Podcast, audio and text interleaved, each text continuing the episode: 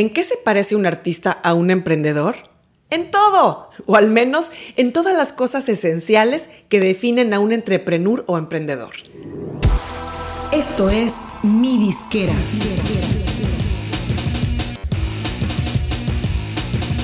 Mi Disquera, donde tu música es tu negocio.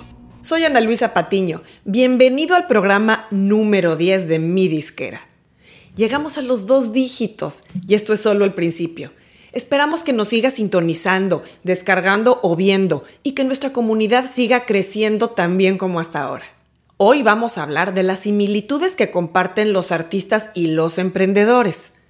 Partiendo de la definición más básica del entrepreneur o emprendedor, digamos que es la persona que inicia un negocio tomando un riesgo financiero y esperando convertirlo en utilidad o ganancia. ¿Y en qué se parece eso a la actividad de un artista? Estarás de acuerdo que en todo, ¿no? Especialmente en el caso de un artista independiente. Hay que partir diciendo que el artista es un emprendedor nato. Ese instinto y ese empuje que tiene para convertir en un negocio o modo de vida la música que crea y que se materializa en distintos medios y formas, no hay otra manera de llamarlo más que un emprendimiento. Y dije antes que me refiero básicamente al artista independiente porque cuando uno es dueño de sus grabaciones o masters y uno decide a través de quién y cómo explotarlos, ese es justamente el principio del emprendedor. Y claro, no es que un artista que esté firmado en una disquera o que no sea dueño de sus masters no va a poder tener esa actitud o mentalidad emprendedora, pero deberá materializarlos a través de otros contenidos y bienes ya sea a través de su nombre o su marca, incluso con asociaciones con otras personas que podrán poner un producto o servicio y él poner el nombre, la imagen o la cara. Tal como un emprendedor, un artista visionario no se va a limitar a la música que puede crear y explotar, sino buscará las formas de expandirse y crear negocio a partir de su marca, de su presencia y de su nombre. Por ejemplo, los casos más publicitados de artistas emprendedores pueden ser Jay-Z y Beyoncé, Justin Timberlake, Gwen Stefani, Dr. Dre, 50 Cent eh, y un larguísimo etcétera. Estos artistas no solo abren sellos disqueros, estudios de grabación o agencias de management dentro del ámbito de la música, sino expanden su inversión a restaurantes, bares, marcas de ropa, perfumes, vinos, bueno, hasta campos de golf. Pero el carácter emprendedor de un artista no es exclusivo de gente con ese nivel de popularidad o de dinero. Un artista que empieza está justamente armando su emprendimiento, su proyecto. Y tal vez no será de tiempo completo al inicio, sobre todo si tiene todavía un trabajo, un negocio o está estudiando. Tal como sucede en otras industrias, un artista puede empezar su emprendimiento conforme su tiempo y su presupuesto lo permiten. Lo más común de escuchar en los emprendedores y empresarios exitosos es que comenzaron trabajando en las noches, en los fines de semana, las horas libres que les quedaban después de jornadas largas de trabajo o de escuela. Y así van creciendo su negocio hasta que un día sus ingresos les permiten dejar de trabajar o al menos trabajar de tiempo parcial. Además, en esta era en la que la música digital es absolutamente predominante y ya no importa tanto tener discos físicos, es mucho más fácil para un artista que inicia poder levantar desde cero su emprendimiento musical de forma independiente, sin ayuda de una disquera. Y dicho eso, voy a mencionar los ocho principales requisitos o cualidades que deberá cubrir un artista para explotar su proyecto como todo un emprendedor. Número 1. Controlar o ser dueño de los bienes a comercializar y explotar. En primera instancia, hay que mencionar la propiedad de las grabaciones o masters, lo cual también incluye los videos, claro. Además, un artista debe ser dueño de su nombre y de su imagen. Todos hemos escuchado casos de artistas o bandas que un día ya no pueden usar su nombre porque resulta que alguien más registró la marca y ellos no son dueños siquiera de su nombre artístico. Además, un artista debe ser dueño y controlar sus otros bienes, en este caso los bienes digitales, como su dominio web, sus cuentas de redes sociales o sus perfiles y canales de artista en Spotify, Apple, YouTube, etc. Cuando un artista es dueño de todo eso, va a poder licenciar, delegar o contratar el servicio que necesite para que le hagan la explotación comercial y gestión de todas sus propiedades, desde su música hasta sus cuentas digitales. Número 2. Conocer lo mínimo necesario del manejo de sus finanzas, contratos y temas administrativos.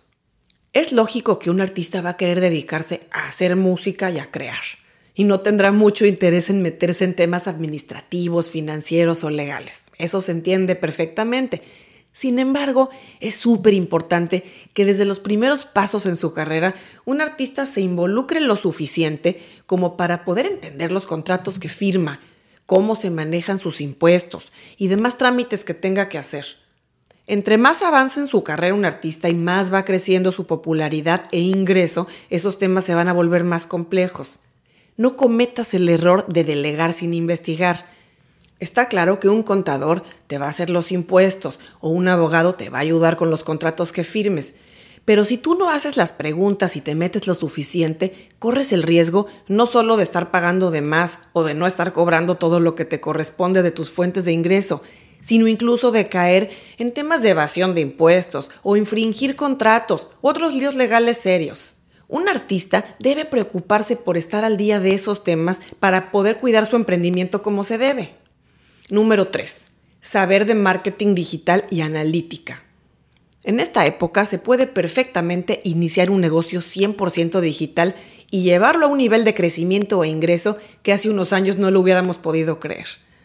Hay auténticos imperios que se fundan en una laptop y que la gran mayoría transcurren online. El artista que conoce y está al día en el manejo de los medios digitales, como redes sociales, plataformas de streaming, YouTube y demás temas de marketing digital, va a tener muchísima más claridad para poder encaminar su proyecto. Además, la gran ventaja de contar ya con varias plataformas de analítica o de análisis de datos por parte de las plataformas de música como YouTube, Google y demás, nos están abriendo un panorama radicalmente distinto al que tenía un artista hace tan solo 15 o 20 años, en el que básicamente estaban a ciegas con las tendencias de su audiencia y de su música. Antes un artista se medía por la posición que tenía en las listas de radio o las listas de ventas de las principales tiendas. Y ahora un artista mide su progreso e impacto en base a los números que le dan las plataformas de análisis de Spotify, de YouTube, de Google, de Apple, etc. Y además van a poder compararse incluso con otros artistas, hacer cruces de audiencias, revisar tendencias de su música, hacer todo tipo de análisis. Cuando un artista aprende a monitorear sus datos de forma regular y constante, tendrá bases mucho más sólidas para saber hacia dónde encaminar su carrera. Va a poder saber qué tipo de canciones están gustando más, cuáles menos, en qué ciudades o países tiene que enfocar sus esfuerzos, cuándo tiene que lanzar nueva música, etc. Número 4. Hacer alianzas. En el mundo de los negocios, las alianzas son imprescindibles para crecer al siguiente nivel. Y el caso de los artistas no es la excepción. Lo obvio sería pensar que esas alianzas sean colaboraciones que puedas hacer con otros músicos o cantantes, ya sea ellos en tus canciones o tú en las de ellos, o con productores con los que puedas trabajar, etc. Pero también tienes que pensar un pasito más allá. Sobre todo al principio, cuando no hay tanto presupuesto y tal vez no eres un artista suficientemente grande para que la gente esté haciendo fila para trabajar contigo. Pero siempre va a haber gente de tu misma estatura en otras áreas relacionadas. Por ejemplo, un fotógrafo, un diseñador, un productor de videos, un mercadólogo, etc alguien con quien tú puedas hacer un acuerdo de intercambio o incluso contratar un servicio a un precio preferente a cambio de tú darle difusión a su trabajo y él al tuyo. El día de mañana esas alianzas van a poder crecer en calibre según vayas desarrollando tu carrera, pero siempre vemos gente de todos los niveles con quien podamos colaborar y trabajar en plan ganar-ganar. Número 5. Desarrollar una piel muy dura. Como en cualquier negocio, los emprendedores de la música se van a enfrentar a muchos tropiezos y descalabros en su carrera.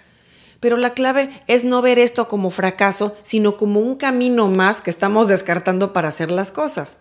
Si algo no te salió bien, ya sabes que no es por ahí, pero va a haber otras puertas que tocar y muchos caminos más que explorar.